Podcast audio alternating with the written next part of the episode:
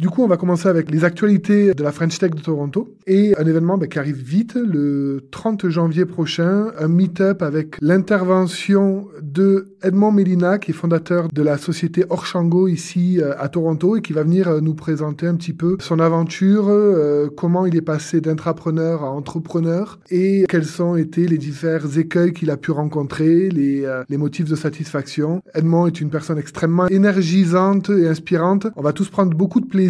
On vous y attend donc à 5 heures de l'après-midi le mardi 30 janvier au Osler, Hoskins et Harcourt LLP Conference Center qui se trouve à 100 King Street West au 63e étage. Donc ça c'est pour l'événement qui a lieu euh, très prochainement. Deuxième événement, et là c'est plus pour prendre date, c'est le 8 mars, le jour de la journée mondiale des droits de la femme. Un événement spécialement dédié à cette thématique pour voir justement quelles sont les bonnes pratiques euh, qui se font dans ce domaine-là et on aura un programme de choix sur lequel on communiquera un peu plus tard. Et enfin, dernier événement, le 28 mai prochain, prenez date, c'est le summit de la French Tech de Toronto, un rendez-vous qui euh, chaque année regroupe des centaines de personnes. L'année dernière, je vous rappelle, on était 500 personnes au Rome et cette année, on attend encore plus de 600 personnes à Casaloma autour de deux thématiques importantes. La première, c'est l'AI, intelligence artificielle. Je vous rappelle qu'on est sur euh, FM, donc intelligence artificielle. Et la deuxième thématique, c'est la data intelligence et la sécurité. Donc deux thèmes importants le 28 mai prochain à Casaloma pour le summit de la French Tech de Toronto. Donc c'était les actualités qui vont avoir lieu dès la semaine prochaine et dans les semaines qui viennent euh, pour la French Tech de Toronto. Deuxième rubrique de ce podcast, la rencontre avec une communauté French Tech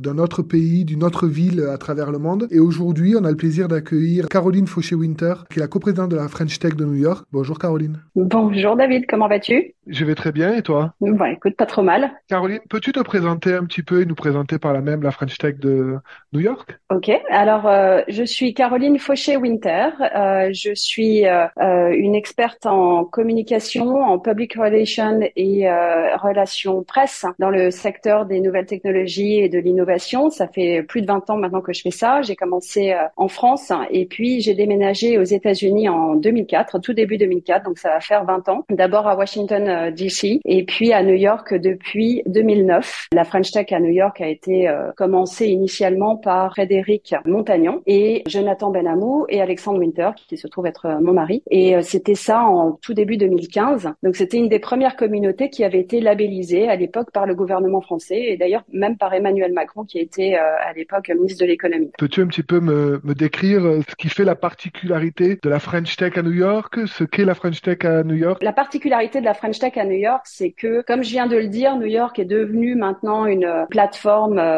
incontournable de l'écosystème tech, mais qui offre en plus de ça, et peut-être en comparaison raison, euh, même si on n'est pas encore une fois, il n'y a pas de compétition entre les communautés French Tech, mais c'est vrai qu'il y a une profondeur de marché ici à New York qui est assez unique. Pourquoi? Parce qu'il y a beaucoup d'industries très très différentes qui se côtoient euh, en permanence, que ce soit l'entertainment, que ce soit euh, les biotech, la pharma du côté du New Jersey, mais qui est quand même très très connecté à l'écosystème new-yorkais, que ce soit la cybersécurité, que ce soit ben, évidemment tout ce qui va être ben, la venue de ces grands acteurs de la tech, Google, Meta et autres qui sont venus s'installer ici euh, à grand renfort d'ailleurs d'investissement. Évidemment, de manière générale, la côte est avec euh, la présence d'universités qui sont et de collèges qui sont euh, très importants. Il y a Boston évidemment qui est très actif d'ailleurs en termes de communauté French Tech, mais on a le MIT, Harvard, il va y avoir Columbia ici, Cornell, NYU. Enfin bref, il y a, il y a quand même énormément de, de, choses qui se passent dans la région, qui fait que bon, c'est un magnet à, à talent et à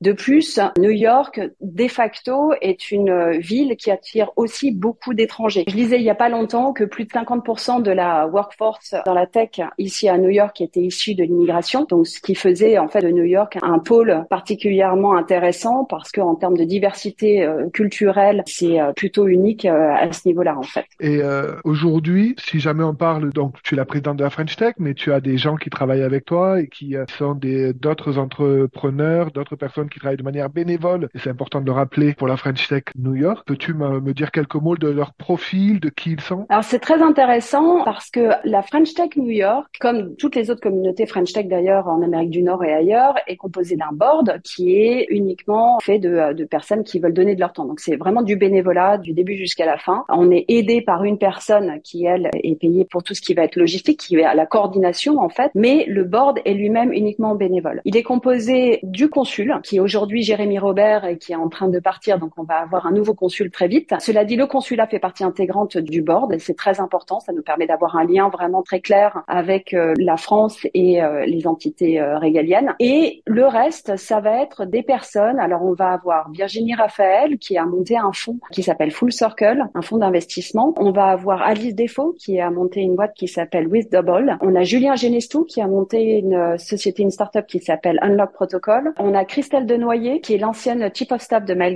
à Techstars et qui aujourd'hui nous aide sur la partie partenariat. Et puis on a en coprésident, puisque je suis coprésidente avec mon ami Nicolas Girard qui lui a monté plusieurs boîtes et dont la dernière qui s'appelle Oxio qui est dans les télécoms. On a rajouté très récemment, on a accueilli un nouveau membre du board qui s'appelle Benjamin Fabre, qui est le, fondateur, cofondateur d'une startup qui s'appelle Datadome. Et alors Benjamin est un peu, c'est un nouveau profil finalement dans le board de la French Tech à New York parce que jusqu'à présent, le board de la French Tech New York était composé que de personnes qui avaient euh, finalement monté leur business ici aux États-Unis. Si jamais tu devais décrire en deux minutes les enjeux pour 2024 de la French Tech à New York. D'abord, le premier enjeu, c'est d'être bien clair sur le fait qu'on est là pour soutenir l'écosystème de la French Tech. Donc euh, l'écosystème français afin que la Startup Nation en fait devienne euh, de plus en plus euh, prédominante et un acteur majeur dans les technologies et notamment dans la dans les deep tech. Cela dit, ce qui va être important pour pouvoir soutenir ces efforts-là, c'est que nous ici, on puisse développer un réseau et une communauté justement d'acteurs qui puissent servir à la fois d'ambassadeurs et de relais pour soutenir ben, les efforts d'internationalisation de ces startups, mais aussi guider ces entrepreneurs ou ces talents français qui ont envie de euh, soit créer des entreprises ici et venir s'installer euh, plus tard en France, mais aussi guider des entreprises américaines ou des investisseurs américains à venir investir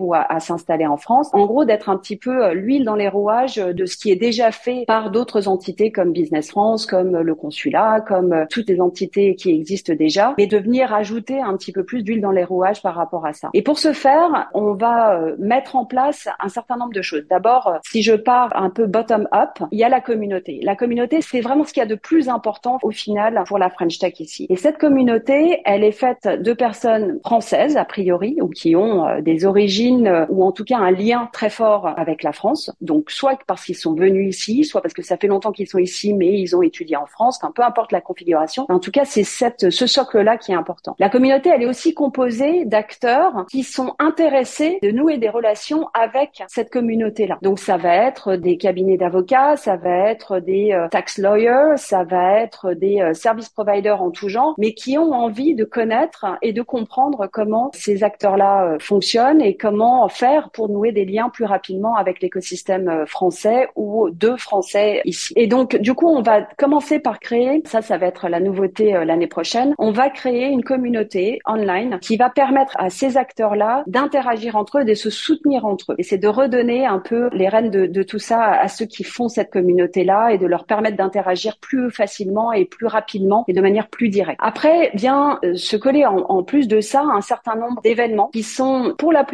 du temps organisés par des acteurs qui sont déjà présents ici. New York a en ça de très particulier, c'est que parce que c'est un écosystème qui est très dynamique et de plus en plus dynamique, il y a une présence très très forte de beaucoup d'organisations, alors privées ou semi-privées, euh, peu importe, mais beaucoup d'organisations qui font là. Je vais en nommer quelques-unes, mais c'est pas la liste n'est pas exhaustive. Alors évidemment, il y a les consulats, euh, ça on le connaît bien. Il y a la French American Chamber of Commerce. On travaille souvent avec la maison de l'Occitanie qui est très On a aussi évidemment euh, dans le domaine privé, on a French Founders qui est très euh, dynamique aussi. Et donc tous ces acteurs-là organisent aussi et participent à faire vivre la communauté via leurs événements, via leur propre communauté à eux. Et donc notre objectif pour 2024, c'est de se repluguer encore un peu plus avec ces acteurs-là et d'être des connecteurs un peu et d'être un peu plus présents et d'offrir la visibilité de leurs événements à notre communauté à nous. Et enfin, c'est de créer certains événements qui sont propres à la French Tech. Alors en partenariat avec d'autres, mais d'avoir des événements qui sont vraiment brandés French Tech New York pour créer du contenu qui est vraiment spécifique pour notre communauté. Par exemple, l'un de nos partenaires est Orbis, qui est un cabinet euh, cross-border de taxes et d'accompagnement euh, dans, dans les, les, taxes pour les sociétés, notamment dans le domaine des technologies. Ils sont très connus à ce niveau-là, qui sont basés à Paris et aux États-Unis. Enfin, d'abord aux États-Unis d'ailleurs et à Paris. On va organiser des workshops sur des thématiques très spécifiques qui vont concerner notamment les entrepreneurs euh, français, mais pas que. Évidemment, tous ceux qui sont intéressés par ces questions-là pourront se joindre. Mais vraiment, c'est à destination de ces entrepreneurs français qui ont des questions très particulières et très spécifiques qui concernent notamment la mise en place de leur structure ici, de euh, gérer leurs taxes au niveau personnel, euh, comment gérer la relation avec les investisseurs et des packs euh, d'investisseurs, etc.,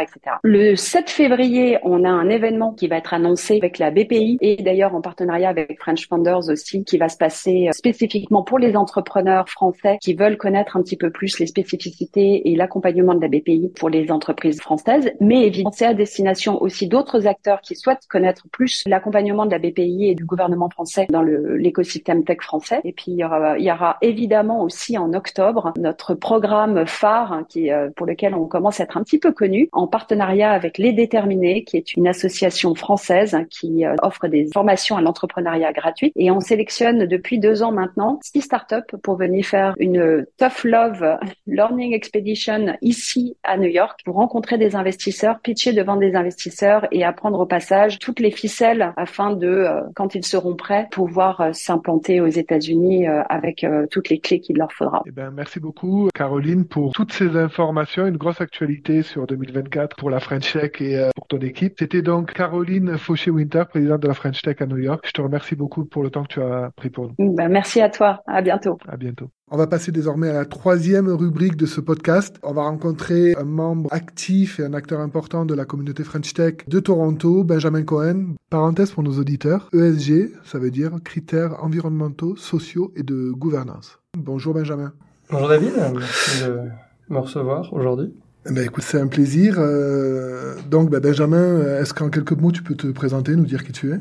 Oui, bien sûr. Bah, je suis Benjamin Cohen. Je suis euh, cofondateur de deux sociétés, Web Interprète et Global. Je vis à Toronto depuis 2019. Euh, J'ai bougé en 2019 avec ma famille, juste avant le Covid, pour être sûr de, de, de, de, ouais, pour me bouger vraiment au bon moment. Et avant ça, bah, j'étais, euh, j'ai monté mes deux sociétés en France, donc j'ai passé pas mal de temps euh, en France et j'ai passé cinq ans avant en Pologne pour développer un centre opérationnel pour une des deux sociétés. D'accord. Bah écoute, ça va être l'opportunité que tu nous racontes un petit peu euh, ta société et dans quel domaine elle évolue. Bien sûr, ouais. Plaisir. Donc moi, je, donc euh, j'ai monté une première société qui s'appelle Web Interprète, qui aide les, euh, des, principalement des petits vendeurs à vendre à l'international sur des places de marché, Amazon ou eBay. Société que j'ai montée avec mon associé Patrick en 2007, ça date un peu, ça ne nous rajeunit pas. Et c'est une société qui a connu une belle croissance. On est monté jusqu'à un peu plus de 200 personnes, notamment parce qu'on avait de bons appuis euh, de nos partenaires, eBay, Amazon euh, notamment. Et puis euh, pendant cette expérience, en fait, on, s'est dit tiens maintenant si on, s'occupait aussi un peu des boutiques en ligne au lieu de s'occuper juste des places de marché. Et c'est là qu'est née la deuxième société Global. Euh, et au moment où je suis venu au Canada, en fait, on avait pris une décision un peu stratégique de séparer les deux sociétés. Et du coup, bah, je suis venu au Canada principalement pour développer les deux, puis assez rapidement, on a décidé de séparer les sociétés. Et du coup, aujourd'hui, je m'occupe euh, principalement de Global, puisque Web Interpret a été transmise euh, au management. Alors, pour résumer un peu ce qu'on fait chez Global, on est une société de logiciels, vraiment pour le e-commerce, qui va aider des marques principalement à se développer à l'international. On va les aider sur trois briques. On va les aider à faire du marketing à l'international en répliquant leur campagne. On va les aider à traduire leur site internet pour que le site soit dans la bonne langue et la bonne devise.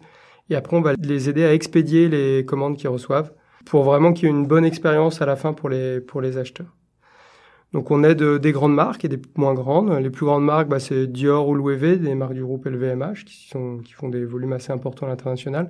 Mais on aide aussi plein de petites marques, des, ce qu'on appelle les digital natives, des marques qui sont en général nées sur Internet, qui sont assez bien développées et qui peuvent euh, assez vite trouver un marché assez conséquent à l'international. Et du coup, on aime bien aussi aider ces marques-là. Aujourd'hui, on travaille à peu près avec 250 marques. On a, euh, on fait à peu près 30% euh, de notre business euh, en Amérique du Nord et le reste principalement en Europe. Oh, c'est quand même impressionnant. Ça fait quelques années, donc désormais, 16 ans, que tu as lancé cette entreprise, enfin, que vous Bah, avez lancé Ouais, alors ça c'est la c'est la deuxième société, donc elle a elle a un peu né vers 2017-2018 à l'intérieur de Web Interprète et puis on l'a rendue autonome en 2020. Donc ça fait euh, vraiment quatre ans, on va dire qu'elle existe. Euh, mais euh, ouais, c'est euh, c'est une société qui a connu pas mal de croissance assez rapidement et c'est bien. On a réussi à lever euh, 20 millions d'euros en début d'année dernière. Du coup, ça fait déjà un an quasiment. Pour continuer à se développer et notamment bah, accélérer euh, sur les territoires qui nous sont chers, euh, l'Amérique du Nord, euh, l'Europe et les, UK. Ben, merci pour la transition. Du coup, ben, aujourd'hui, on est à Toronto, euh, dans le cadre du podcast de la French Tech de Toronto. Pourquoi est-ce que tu es venu à Toronto Euh, Qu'est-ce qui t'a amené ici? C'est une assez bonne question. Donc en fait, euh, nous, on a toujours, je pense comme pas mal d'entrepreneurs français, on a toujours eu les yeux qui brillent un peu pour l'Amérique du Nord. Et comme on est une boîte de soft, on avait les yeux qui brillaient pour la Silicon Valley. Donc euh, sur rembobine pas mal sur la première société Web Interprète, on a commencé par. euh, en fait, on a eu la chance un jour de faire une intervention euh, dans un MBA. Et il y avait un étudiant américain qui a bien aimé euh, l'intervention qu'on a fait, qui est venu nous voir et qui nous a dit ah ça m'intéresserait j'ai un peu de temps quand même pendant mon MBA j'aimerais bien bosser un peu avec vous voir comment ça se passe dans une startup et puis euh, chemin faisant il a un peu bossé avec nous et puis après il est rentré aux États-Unis il nous a proposé en fait d'ouvrir notre bureau et lui il était basé en Californie pas tout à fait à San Francisco mais plutôt euh, plutôt euh, à côté dans une petite ville qui s'appelle Roseville pas très loin de Sacra- enfin dans la banlieue de Sacramento, donc euh, à une heure et demie, deux heures de route de San Francisco, mais on est quand même plus à San Francisco. Puis il a commencé à monter une équipe pour nous aider à développer l'Amérique du Nord, et puis on s'est vite rendu compte, en y passant un peu de temps, que la Californie c'était sympa, mais en fait les les gens bons, les talents, en fait, ils vont dans les boîtes qu'ils connaissent, et quand on n'est pas connu, on recrute pas les meilleurs, mais ils coûtent aussi cher que euh, ils coûtent aussi cher que les meilleurs. Donc du coup, au bout de un ou deux ans de- d'expérience euh, pas super successful, on a décidé de, de regarder comment on pouvait faire autrement. Et nous, on a la particularité, on n'a pas besoin d'être tout le temps chez nos clients et on fait plutôt des ventes à distance et auprès de PME. Et du coup, ce qu'on s'est dit, c'est qu'on n'a pas besoin d'être dans une des grandes villes, on n'a pas besoin d'être à SF, on n'a pas besoin d'être à, à New York, et qu'on allait regarder un peu des villes euh, un peu plus petites, avec des critères assez simples. Déjà, il fallait que ce soit accessible depuis l'Europe, que ce soit East Coast pour le time zone, et qu'il y ait un bon accès au talent. Donc en fait, quand on a, quand on a un peu fait le, le benchmark de tout ça, on a regardé trois villes principalement. On a regardé euh, Chicago, Atlanta et Toronto.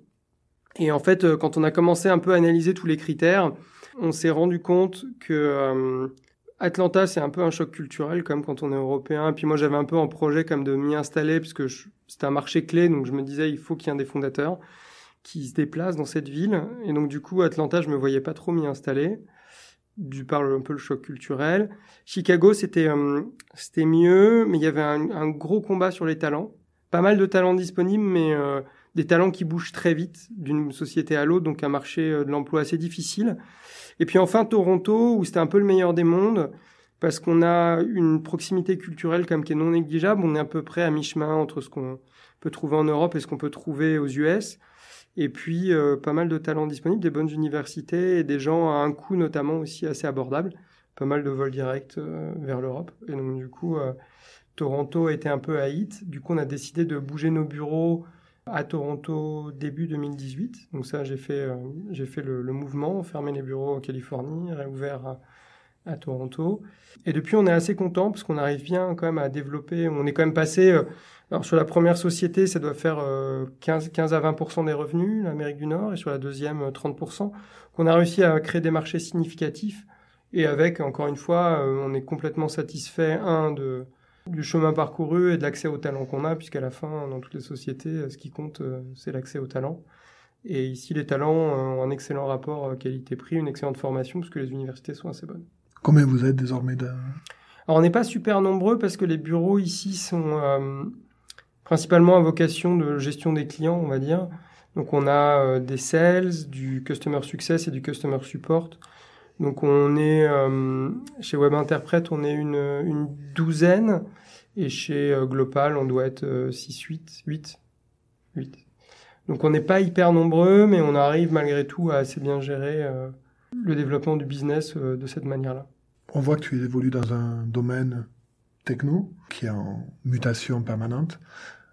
c'est quoi les principales évolutions, les principales disruptions que tu vois aujourd'hui dans les années qui viennent sur ton, dans ton marché? Ouais, alors c'est nous, on est un éditeur de soft, mais on se plug avec d'autres solutions technologiques et notamment bah, le truc que tout le monde a vu en 2023, c'est les AI. Nous, on fait en plus un peu de traduction, donc les AI, c'est assez, euh, c'est assez intéressant. Nous, on a vu pas mal d'évolutions depuis qu'on a démarré. Au début, il y a des machines de traduction assez simples. Hein. On trouvait des mots ou des segments, et puis on les remplaçait. Euh, pardon, on remplissait des tables hein, de correspondance, puis ça, ça remplaçait le, logiciel remplaçait le, texte.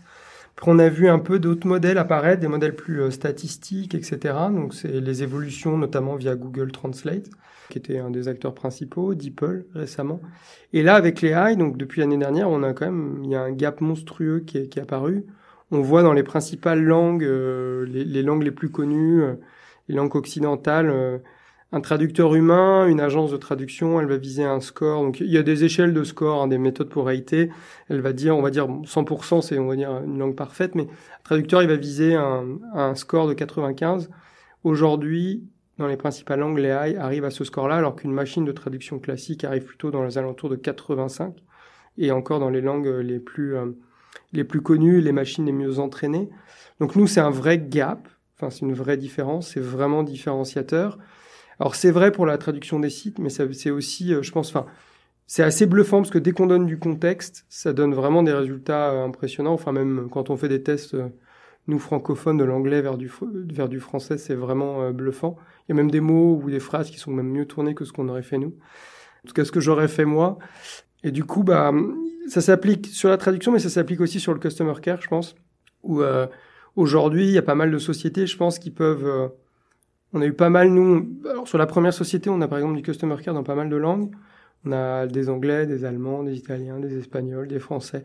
Ça fait beaucoup de langues à gérer pour un service support. Clairement, aujourd'hui, euh, tant qu'on reste sur de l'email, en utilisant les AI, on peut se retrouver avec des traductions de super bonne qualité et être capable de gérer un, un customer service euh, dans une seule langue, euh, l'anglais, et utiliser ce genre de méthode. Donc, les AI aujourd'hui, c'est, je pense, autant la techno elle-même, elle est assez peu abordable, autant les utilisations et les façons dont on peut le leverager, c'est quelque chose que pas mal de boîtes peuvent soit plugger dans leur offre, soit utiliser dans leurs opérations pour vraiment faire la différence. D'accord. Donc c'est quand même vous êtes dans l'actualité de, de l'intelligence artificielle et du euh, pour parler français, on est sur Choc FM, je rappelle. et, euh, et euh, du machine learning pour euh, quand même parler anglais. On est quand même. l'intelligence artificielle, ça va un peu au-delà, je pense, du, du, machine learning quelque part, puisque et c'est vraiment une différence, notamment sur le secteur de la traduction. Le machine learning permettait de plutôt comprendre un peu, mais ça, ça reste une machine qui va remplacer. Tandis que là, on arrive, on traduit, on fait pas que de la traduction. L'étape au-dessus de la traduction s'appelle la transcréation, c'est-à-dire qu'on va créer un message qui va avoir le même ton que le message initial, mais ça ne veut pas dire que c'est de la traduction euh, littérale ou quasi littérale. Et c'est là que l'AI est capable de faire un truc assez dingue, c'est-à-dire qu'il va recréer une sensation, enfin ou un, feeling dans le message qui va être similaire en utilisant potentiellement des mots un peu différents et plus adaptés à la langue cible. Merci pour ce, pour ce point important.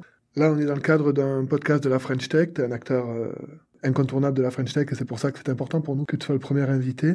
La French Tech à Toronto, ça t'a permis quoi? C'est quoi pour toi? C'est euh, qu'est-ce qui est important pour toi dans le, dans le cadre de la French Tech, euh, l'association? Ouais, bah déjà bon, je pense c'est une c'est une, une histoire qui a commencé euh, peu de temps après que je sois arrivé à Toronto. Il y a pas mal de c'était un petit groupe qui a pendant le Covid quand même essayé de faire des choses, c'était pas toujours évident. Déjà, je pense le premier enjeu pour nous ça a été de enfin, de créer un noyau dur de gens qui aiment bien tous les aspects technologiques et de créer créer un peu un groupe. Et aujourd'hui, c'est vraiment la façon dont ça se développe, je pense, c'est que c'est vraiment une communauté, avant tout, de gens qui sont francophones, mais pas que, et euh, qui ont un véritable intérêt pour la tech et les sujets autour de la tech.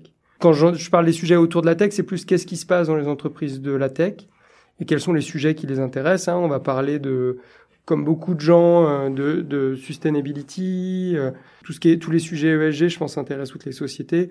Tous les sujets bah, de technologie autour de l'intelligence artificielle et autres aussi intéressent toutes les sociétés de la tech. Puis après, bah, il y a des sujets plus euh, communs, recruter des talents, l'accès aux talents, le management ici en local.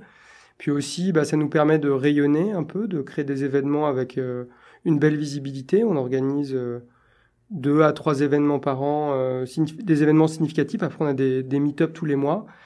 Les meet-up ont plus une vocation à, à construire la communauté.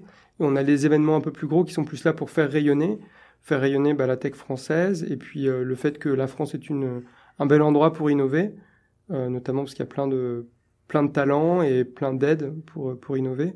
Et du coup, bah, c'est un peu les, les deux choses qu'on essaye de faire avec, je pense, euh, des succès quand même assez sympas, hein, des événements avec euh, plusieurs centaines de personnes, hein, plus de 600 personnes l'an dernier au Rhum. Cette année, euh, ça sera encore, euh, je pense, plus gros, plus beau. Et puis les 10 ans au Casaloma. Et puis on a fait un très bel événement aussi pour les 10 ans de la French Tech à la CN Tower. Et puis il y a eu un, une belle initiative lancée l'an dernier par une de nos, des personnes du bureau, Anne-Sophie, qui a lancé le Abeona Network, est plus pour promouvoir et sortir les, les, best practices des femmes dans la tech avec un événement dédié en mars. Le 8 mars, euh, le 8 mars. mondial de la femme. Exactement, pour euh, bah justement continuer de faire la lumière sur les best practices et essayer de, d'en faire, de les partager avec un maximum de personnes. Et ça, tout ça toujours en lien entre la France et le Canada, sachant qu'on a plusieurs, euh, enfin, il y a plusieurs groupes qui sont intéressés là-dedans. On travaille avec la French Tech du Grand Paris, on travaille avec la French Tech Montréal et d'autres. Ce qui permet aussi de bien fédérer, je pense, plusieurs French Tech et créer un effet de réseau. Ça fait quelques années maintenant que tu es à Toronto. Tu es arrivé, tu as certainement été confronté à des difficultés, à des étonnements. Si tu avais une, euh, des petits tips and tricks à donner à, à nos auditeurs, qu'est-ce que tu leur dirais? Oui, c'est une bonne question. Non, je pense, bon, moi, avant, mon premier euh, move, ça avait été la Pologne, où c'était un peu moins lisible ou facile. Euh, la Toronto, c'est quand même quelque chose d'assez. Euh, L'arrivée est quand même assez facile. En tout cas, pour moi, euh, je pense que c'est différent quand les gens cherchent un emploi. Il y a toujours un peu ce quand quelqu'un vient avec un job et que l'autre, le, part... enfin, le, le, partenaire, euh, mari, femme ou autre, vient sans job, il y a toujours un peu cette barrière du premier job canadien qui est jamais simple à passer. Donc ça, je pense qu'à titre perso, c'est un point important. Et à titre pro, ce que je dirais, c'est qu'il y a beaucoup de réseaux aussi qui se font dans les clubs. Ça reste, on reste dans un milieu anglo-saxon à Toronto notamment. Et du coup, bah, ça se fait, euh, ça se fait. Il y a beaucoup de réseaux qui se font dans les clubs. Euh, nous, on a la chance de faire partie d'un club de voile où c'est assez actif et du coup, on a pu se faire pas mal de réseaux. Il y a beaucoup de business qui se font dans les clubs privés, beaucoup de réseaux. Et je pense que un des conseils que j'ai donné, c'est essayer de comprendre, enfin, mixer vos intérêts perso avec euh, vos intérêts pro et essayer de trouver un club euh, qui correspond. Alors, c'est un investissement. Hein, c'est souvent il y a des des frais initiaux, après il y a un, enfin il y a des frais annuels assez importants, mais à la fin c'est vraiment faire partie d'une communauté et ça permet de ouvrir pas mal de portes euh, au niveau business. Donc euh, les clubs c'est vraiment la façon dont le monde anglo-saxon un peu un peu fonctionne, donc euh, faut faut s'y habituer, rentrer dedans et c'est c'est quelque chose je pense qu'il faut qu'il faut pas négliger. Moi personnellement, j'ai pas vraiment enfin je fais pas vraiment de business en local. Alors j'ai quelques sociétés dans l'Ontario à qui je travaille. Le plus gros de mon business fait aux US. Mais je pense que les gens, notamment qui visent le marché canadien, ont un intérêt euh, encore plus fort à le faire. Moi, ça m'a permis d'être voir du réseau sur des fournisseurs ou accès aux talents et autres. Mais je pense que ça peut aller encore plus loin en même trouvant des clients et des prospects euh, de qualité avec euh, des introductions directes, puisque ça se fait pas mal par réseau, par recommandation. Je pense le monde anglo-saxon, par rapport au monde français, est un peu plus transactionnel, mais avec un côté comme beaucoup de il faut trouver des références. Alors, c'est pas forcément des gens que des gens ne sont pas forcés de se connaître, mais il faut vite trouver des références et avoir un peu des des recommandations, enfin des gens qui sont prêts à recommander. Ça fonctionne beaucoup plus comme ça euh, par rapport à. C'est la grosse différence par rapport, en tout cas, au, à l'Europe, on va dire. Et donc mixer le mixer le perso, les passions perso et le professionnel, ouais. c'est des choses qui sont importantes ici. Pour c'est très structuré, quoi. Donc si c'est pour des Français qui viennent, on a l'habitude de de clubs euh, municipaux euh, gérés plutôt par des communes et des associations. Ici, c'est pas du tout le cas. Ici, c'est des clubs professionnels avec du management professionnel qui peuvent assez rapidement regrouper plusieurs milliers de membres, qui vont payer euh, des sommes plus ou moins importantes. Et il y a plein de clubs autour de la... Bon, moi, la voile, c'est le, milieu que je connais bien, mais le ski, le tennis, le golf, qui sont, je pense, des clubs où il se fait pas mal de business. Très bien. Bah écoute, je crois qu'on on a fini de faire un petit tour rapide, rapide de, de ton expérience ici, de pourquoi tu es venu et de ce que la French Tech t'apporte, t'a apporté et euh, peut apporter euh, aux personnes qui nous écoutent. Merci beaucoup d'avoir essuyé les plâtres, d'avoir été le premier euh, à venir te prêter au jeu de l'interview du membre de la communauté French Tech de Toronto. Et si jamais vous avez des suggestions à nous faire, n'hésitez pas à nous faire des retours à ce sujet-là. Merci beaucoup Benjamin. Merci David. C'était le premier épisode du podcast de la French Tech avec David Manetti. Retrouvez-le tous les avant-derniers mardis du mois avec un invité en studio et un invité du bout du monde à 20h sur Choc FM 105.1.